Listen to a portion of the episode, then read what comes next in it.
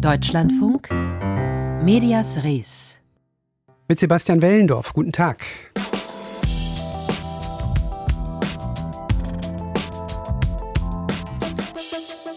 War es wirklich so, dass zu Beginn der Pandemie das Land Brasilien mit der medizinischen Versorgung der Corona-Kranken überfordert war, so wie es Präsident Bolsonaro immer wieder behauptet? Vielen bleibt nichts anderes übrig, als ihm zu glauben, denn kritische Nachfragen und Recherchen von Journalistinnen und Journalisten, die sind in Brasilien mehr als unerwünscht. Für die Kollegen kann das auch mal gefährlich werden. Umso mutiger ist die Arbeit der brasilianischen Fact-Checkerin Priscilla Pacheco. Gleich stellen wir sie und ihr Projekt vor. Zu Beginn geht es aber nochmal um den großen Wurf in Sachen Reform der öffentlich-rechtlichen. Gestern und heute tagt die Rundfunkkommission der Länder, um über den vorliegenden Entwurf des Medienstaatsvertrags zu debattieren. Viele Reformansätze stehen ja schon lange auf der Wunschliste der einzelnen Länder. Über vieles war man sich eigentlich einig, zumindest scheinbar. Aber die Ereignisse der letzten Monate innerhalb der ARD haben dann natürlich nochmal einen ganz neuen Drall in die Debatte gebracht. Stichwort Gremien, Stichwort Compliance, Stichwort Transparenz. Inwiefern sich diese Ereignisse auf die Vorschläge und die Haltung zum Entwurf des Staatsvertrags ausgewirkt haben. Darauf wollen wir nun blicken, und zwar mit dem Fokus auf Sachsen, eines der drei Länder bzw. Freistaaten, für die der Mitteldeutsche Rundfunk zuständig ist. Ich habe vor der Sendung mit dem Chef der sächsischen Staatskanzlei Oliver Schenk gesprochen, der fürs Interview frisch aus der Rundfunkkommissionssitzung gekommen ist. Herr Schenk, bevor wir ins Detail gehen, die großen Änderungsthemen des Medienstaatsvertrages lagen ja schon lange vor. Digitalisierung, Programmreform, Entschlackung. Was hat nun die Affäre Schlesinger bewirkt? Ja, wir haben ja in dem Entwurf für den Staatsvertrag, der vorliegt, auch schon uns mit der Rolle der Gremien befasst und waren schon vorher der Meinung, dass die Gremien gestärkt werden müssen in ihrer Kontrollfunktion. Und das hat sich, glaube ich, nochmal über die letzten Wochen und Monate auch als richtig erwiesen. Und wir sind gemeinsam der Auffassung, dass die Vorwürfe und die Dinge, die jetzt passiert sind, vorbehaltlos aufgeklärt werden müssen und dass dann auch die richtigen Schlussfolgerungen gezogen werden müssen aus den Anstalten heraus, durch die Intendanten, aber auch durch die Kontrollgremien. Ja, sprechen wir über die Kontrollgremien. Was stellen Sie sich da konkret vor? Wir brauchen äh, wirkungsvolle Kontrollgremien, Gremien, die auch die Intendanz, die den Sender auch tatsächlich kontrollieren, steuern. Dazu müssen sie an vielen Stellen gestärkt werden. Wir sind der Meinung, wir brauchen unabhängige Gremienbüros, Gremienbüros, die auch äh, die nötige personelle Besetzung haben, das nötige Know-how und brauchen dafür ähm, jetzt die Vorgaben, die wir jetzt gemeinsam auf den Weg bringen. Und darin waren wir uns auch sehr einig heute, dass das jetzt äh, zügig geschehen soll und dass äh, wir jetzt diesen dritten Medienänderungsstaatsvertrag gemeinsam alle durch unsere Landesparlamente bringen wollen. Da geht es um den Programmauftrag, da geht es um medienpolitische Probleme und Fragen, die ja aber eigentlich schon hätten längst beschlossen werden können. Stichwort Programmauftrag. Warum ist das nicht längst geschehen? Sie hatten doch da jetzt auch einige Jahre fast schon Zeit. Ja, ein Staatsvertrag zwischen 16 Ländern ähm, zu beschließen, braucht seine Zeit. Es muss diskutiert werden. Es gibt äh, 16 unterschiedliche Auffassungen in diesen Punkten oft und dann eine gemeinsame Position zu formulieren und dann durch 16 Länderparlamente einen solchen Vertrag zu bringen, das braucht Zeit. Aber wir sind da, glaube ich, sehr geschlossen unterwegs und wollen das jetzt auch äh, zügig auf den Weg bringen. Und das war der erste Schritt. Wir müssen jetzt aber auch äh, an die Frage äh, der Finanzierung, der Finanzierungsstruktur heran. Und wir müssen jetzt, und darüber waren wir uns heute einig, dann auch gucken, welche Schlussfolgerungen müssen wir möglicherweise auch nochmal ziehen aus den Dingen, die jetzt in den letzten Wochen beim RBB passiert sind braucht es hier nochmal ein Nachsteuern auch in Fragen von Compliance, von Controlling, von Governance-Strukturen. Braucht es das? Wir sehen hier erst einmal die Intendanten in der Verantwortung. Sie müssen jetzt vorbehaltlos aufklären, was passiert ist. Dann müssen die Schlussfolgerungen gezogen werden. Warum ist das passiert? Kann man das selbst aussteuern? Ich bin froh zu hören und zu sehen, dass die Dinge sich in eine richtige Richtung entwickeln. Die Intendanten haben sich zusammengesetzt, äh, sie haben äh, die Situation analysiert, sie gucken sich an, wie ihre Strukturen sind, wollen jetzt selbst nachbessern. Darüber ist uns zu berichten. Das haben wir ausdrücklich festgehalten, dass wir dazu eine Stellungnahme, einen Bericht erwarten. Und sollte es dann aus unserer Sicht noch einen Bedarf geben, hier auch noch einmal nachzusteuern, wollen wir dem auch Rechnung tragen. Ich frage trotzdem noch mal ganz grundsätzlich: Bei wem liegt jetzt gerade der Ball? Bei der Politik oder bei den Sendern? Bei den Sendern. Die Intendanten sind jetzt verantwortlich. Sie müssen aus den Ereignissen der letzten Wochen die richtigen Schlussfolgerungen ziehen. Sie müssen durch Reformen wieder Akzeptanz und Vertrauen schaffen. Das wollen wir uns angucken, darüber werden wir uns austauschen. Wenn das nicht gelingt, den Anstalten, dann werden wir allerdings auch gucken müssen, wo wir in welchem Umfang gesetzgeberisch nochmal aktiv werden. Da sagen die Intendantinnen und Intendanten, hm, das geht erst, wenn der Programmauftrag entsprechend geändert wird. Erst dann können wir mit Finanzmitteln so umgehen, wie es die Politik möchte. Deshalb haben wir dieses Zwei-Schritt-Prinzip vereinbart. Deshalb haben wir jetzt im ersten Schritt den Auftrag geändert. Damit gehen wir jetzt in die Parlamente. Da bin ich sehr zuversichtlich, dass wir da eine Zustimmung bekommen werden in allen Landesparlamenten. Und im zweiten Schritt, wenn wir nämlich dann genau wissen, wie der Auftrag ist und wie er dann auch umgesetzt wird, können wir dann auch die Finanzfragen klären. Ich gehe ein bisschen ins Detail bei einigen Fragen. Aus den CDU-Landtagsfraktionen in Sachsen und Sachsen-Anhalt kommt die Forderung eines Gehaltsdeckels für die Intendantinnen und Intendanten von rund 200.000 Euro pro Jahr. Was sagen Sie? Das muss man diskutieren. Man ist hier in einem wettbewerblichen Umfeld. Ähm, da gibt es äh, durchaus Stimmen, äh, die in diese Richtung gehen. Auf der anderen Seite muss man gucken, dass wir auch Gremien haben. Das ist meine Haltung. Gremien, die für die Festlegung der Gehälter zuständig sind. Ich möchte diese Gremien stärken. Ich möchte, dass die Verantwortung dort wahrgenommen wird, äh, wo sie wahrgenommen werden soll.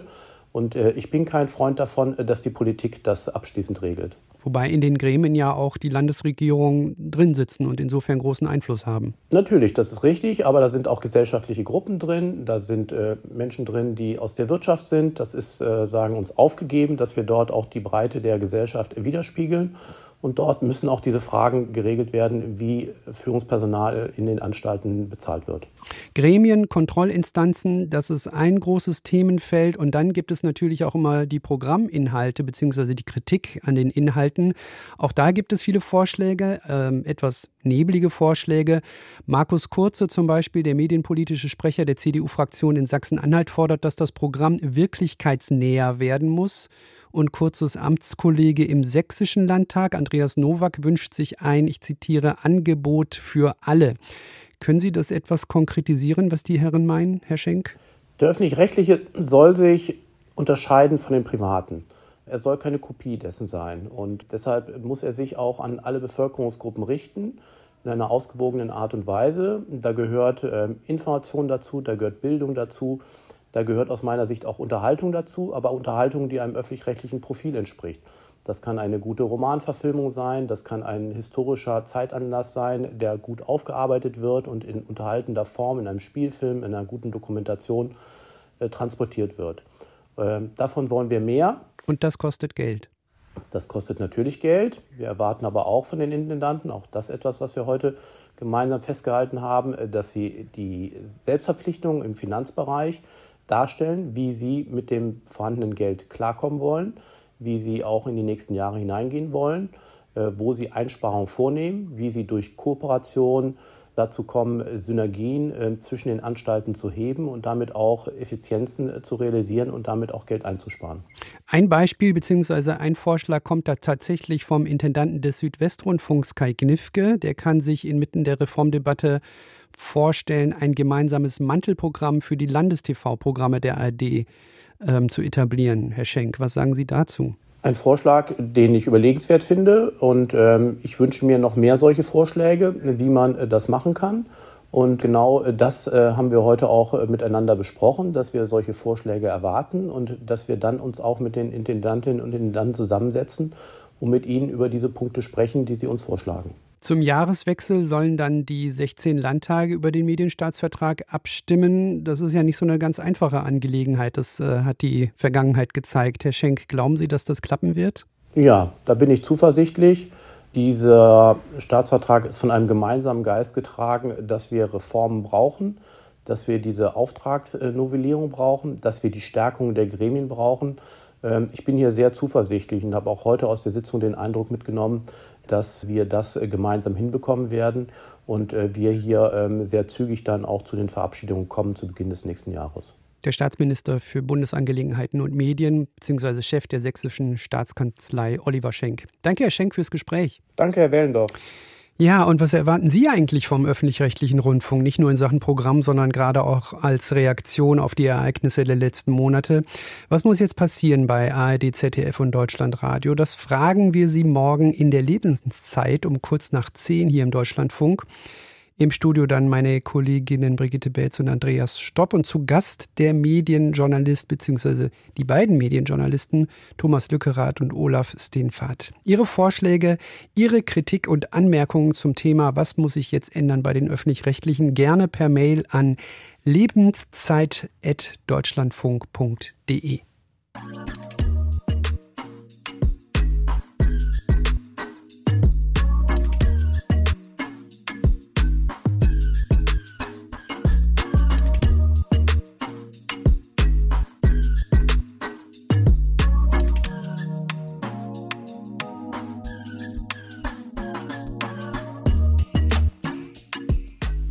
Die Wahlen stehen an in Brasilien. 156 Millionen Menschen sind dann aufgefordert, zu den Urnen zu gehen Anfang Oktober.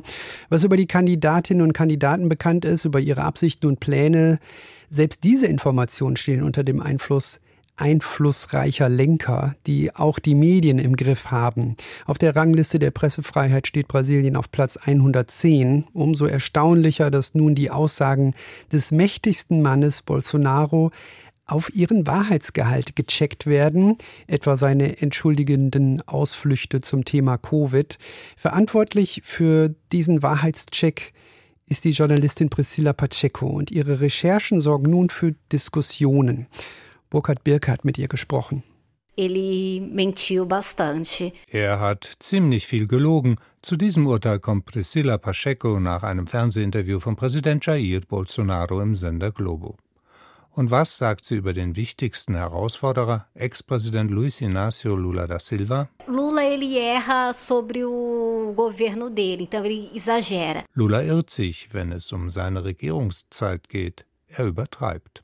Priscilla Pachecos Urteil basiert auf Fakten, denn die überprüft die 34-jährige Journalistin regelmäßig.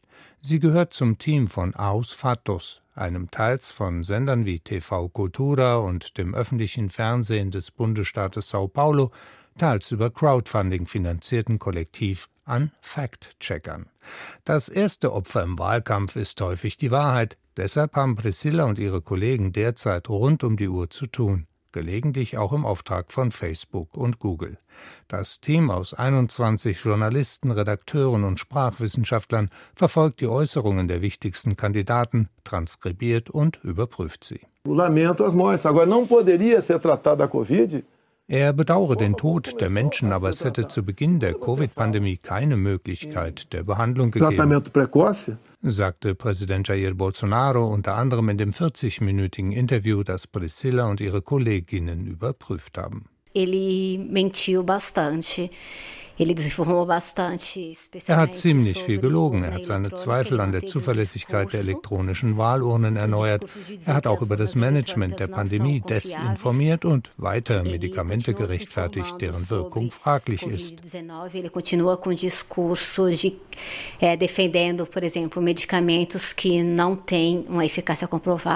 Genau mit diesen elektronischen Wahlurnen wurde Bolsonaro vor vier Jahren ins Amt gewählt. Und Chloroquin ist für Bolsonaro immer noch ein approbates Mittel gegen Covid. Bolsonaros Aussagen zu überprüfen sei einfach. Er wiederhole stets die gleichen falschen Aussagen, meint Priscilla, zum Beispiel, dass der Impfstoff von Pfizer nicht eingesetzt werden konnte, weil nichts über die Nebenwirkungen bekannt war. Die Studie wurde im Dezember 2020 veröffentlicht. Sie wurde mit Datum registriert. Brasilien hat aber erst im März den Vertrag abgeschlossen. Also wenn eine Fehlinformation kommt, dann gehen wir auf die Internetseiten und an die Quellen, um den Wahrheitsgehalt zu überprüfen. Zu lesen bekommt man dann das komplette Transkript einer Fernsehdebatte etwa und immer wieder rot angemerkt, falsch, orange umrandet, halb wahr oder grün war, jeweils mit Quellenangaben und Erklärungen, alles veröffentlicht auf der Internetseite von Aos Fatus. Bei Bolsonaro, aber auch anderen abgeschlagenen Kandidaten für die Präsidentschaft war sehr häufig rot zu sehen nach der Debatte zu sechst. Bei Lula häufiger orange, aber auch gelegentlich rot. Als ich Präsident wurde, lagen die Zinsen bei 26 Prozent, am Ende meiner Zeit bei 10. Die Inflation lag bei 12 und am Ende bei 5 Prozent und die Arbeitslosigkeit lag bei 12 Prozent und wir haben 22 Millionen Jobs geschaffen. Wenn man die Fakten überprüft, findet man heraus, dass unter Lula nur etwas über 15 Millionen Jobs geschaffen wurden.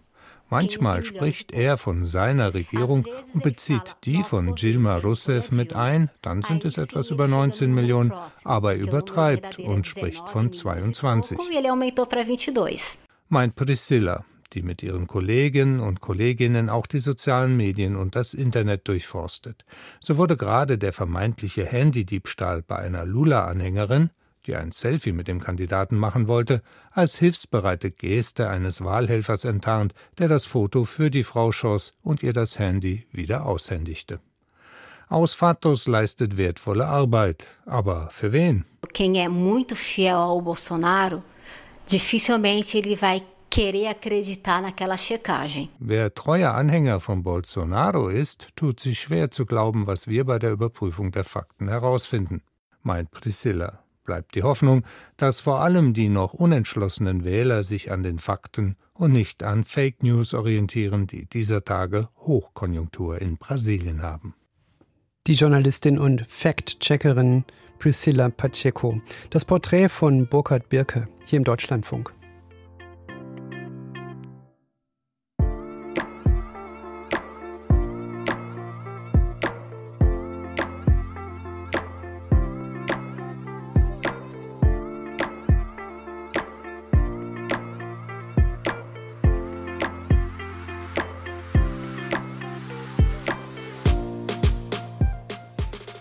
Mit der Bitte um positive Berichterstattung. Ein gar nicht so selten verwendeter Satz am Ende von Pressemitteilungen, die früher nicht nur an Lokalredaktionen verschickt wurden.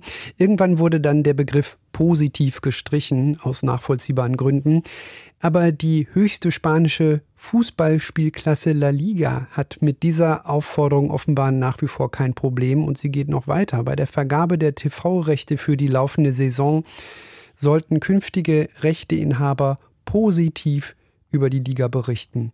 Und diese Forderung hat natürlich einen Proteststurm ausgelöst. Franka Welz in Madrid, was genau ist in diesem Fall mit positiver Berichterstattung bzw. den Wunsch danach gemeint?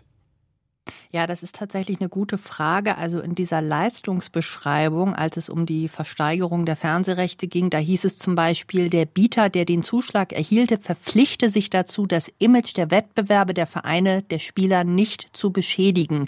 Das kann man vielleicht so übersetzen, nur das soll in die Berichterstattung einfließen, was La Liga als Rechteinhaber für angemessen hält. Also sprich am liebsten Sport, sonst nichts. Mhm. Und so ähnlich hat der Chef ähm, der spanischen Liga, Javier Tebas, das auch mal in einem Interview ausgedrückt. Also wer mit La Liga Mikrofonen unterwegs sei, werde keine Fragen stellen, die man dort unangemessen fände. Redaktionelle Linien nennen die das und die gibt es übrigens auch schon länger, wird nur halt mit diesem aktuellen Fernsehrechtsvertrag jetzt noch weiter verschärft. Was passiert, wenn sich Medienvertreterinnen und Vertreter nicht an diese redaktionelle Linie halten?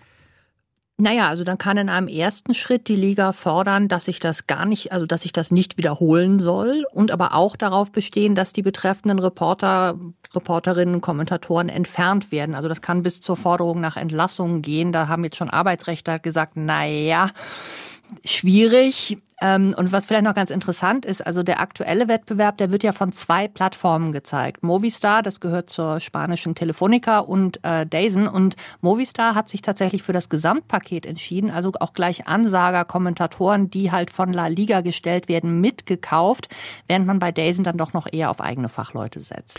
So, und das Ganze hat jetzt Journalistenverbände und sogar die USZE auf den Plan gerufen. Inwiefern? Ja, also die ähm, sind natürlich und auch äh, verständlicherweise durchaus empört. Übrigens nicht nur die, also auch die spanische Wettbewerbskommission hat gesagt, diese Regelung verstößt gegen Artikel 20 der spanischen Verfassung, der nämlich die Informationsfreiheit garantiert. Und der Journalistenverband WAPPE, der teilt diese Einschätzung. Der Vorsitzende warnt zum Beispiel, La Liga spiele hier mit dem Feuer, denn diese Kontrolle schade der Pluralität, untergrabe das Recht der Bürger auf Informationsfreiheit und mache es dann eben auch einer offensichtlich interessierten Partei Partei wie La Liga sehr einfach, ihre sehr eigene Sichtweise durchzudrücken. Und jetzt sind wir dann auch bei der Organisation für Sicherheit und Zusammenarbeit in Europa, zu der gehört Spanien ja auch. Die haben eine Beauftragte für die Freiheit der Medien, Teresa Ribeiro, und die hat erklärt zum einen, dass diese Klauseln die Medienfreiheit und das Recht auf Informationen in unzumutbarer Weise einschränken und dann eben noch hinzugefügt, das sei leider zunehmend Praxis in der Fußballwelt. Wie reagiert La Liga? Gibt es da eine Form von Einsicht?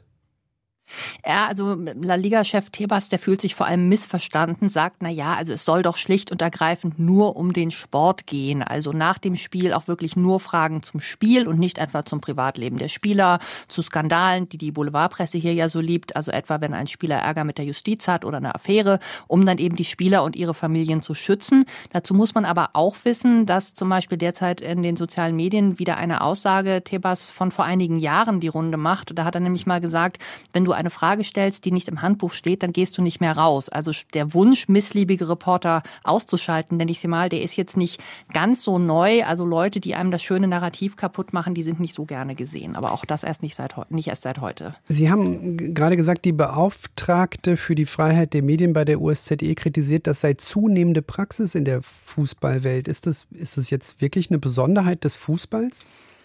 Also das finde ich ein bisschen zu kurz gegriffen, denn also dass gerade große Sportverbände gerne genau kontrollieren wollen, welche Bilder von Veranstaltungen gezeigt werden und damit natürlich auch wie Erzählungen gestaltet werden, das ist nun keine Eigenheit allein des Profifußballs. Also vielleicht erinnern sich einige daran, 2021, da wurden ja im Vorfeld der Olympischen Winterspiele in Peking in Griechenland ähm, die olympische Flamme feierlich entzündet und da gab es zum Beispiel einen kleinen Protest von Aktivisten gegen Chinas Umgang mit Tibet. Und ähm, davon hat aber, wer jetzt auf Bilder von den Fernsehkameras des Internationalen Olympischen Komitees angewiesen war, natürlich niemand was gesehen, denn die haben das nicht gezeigt. Und es gibt auch immer mal wieder den Fall, dass zum Beispiel große Konzerne sagen, hey Medien, wir liefern euch die Bilder von unserer Jahreshauptversammlung zu. Viele Medienvertreter sagen dann, nee, wir senden nichts, was wir nicht selbst gedreht haben. Und auch Parteien versuchen ja manchmal sozusagen ähm, über eigene Medienkanäle dann die Bilder zu verstimmen. Also das ist jetzt keine reine Fußballgeschichte. Die spanische Fußballspielklasse La Liga wünscht sich positive Berichterstattung. Mit Franka Welz habe ich über die Hintergründe und die Reaktion darauf gesprochen. Dankeschön. Medias Res. Die Schlagzeile von morgen.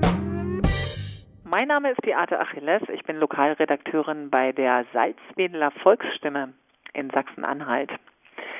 Unser Thema morgen ist die drastische Erhöhung der Heizkostenvorauszahlung bei einer städtischen Wohnungsbaugesellschaft, die Mieter vor große Probleme stellt. Wir haben dazu mit den Mietern gesprochen, die ihr Entsetzen geäußert haben darüber und auch mit dem Geschäftsführer der Wohnungsbaugesellschaft, der seinerseits sehr bedauert, diese Erhöhung machen zu müssen, allerdings keine andere Alternative sieht. Und jetzt ist noch Platz für Deutschlandfunkhörer Dennis Fink wow, da hat sich so viel getan in diesem Land. Diese relativ kurze Zeit, 20 Jahre, in denen ich hier selber lebe, hat sich das Land nach meinem Empfinden so krass verändert und das Bild ist immer noch Klompe, Tulpen, Kas und äh, eine Königin, obwohl wir mittlerweile auch schon seit über zehn Jahren einen König haben. Das fasziniert mich total, dass doch gewisse Bilder immer hängen bleiben und auch anscheinend immer noch den Ton führen. Dennis Fink, der sich hier über das Bild der Niederlande in Deutschland, sagen wir, wundert. Eine Windmühlenglückseligkeit übertüncht hier die wahren Niederlande, sagt er. Wie kommt das und woran hapert es bei der Auslandsberichterstattung generell, nicht nur wenn es um die Niederlande geht? Darüber diskutiert Dennis Fink mit den Kolleginnen und Kollegen vom Podcast nach Redaktionsschluss. Morgen 15.35 Uhr können Sie natürlich wie immer auch im Netz hören, in der DLF Audiothek zum Beispiel. Das war's von uns. Sebastian Wellendorf ist mein Name. Machen Sie es gut.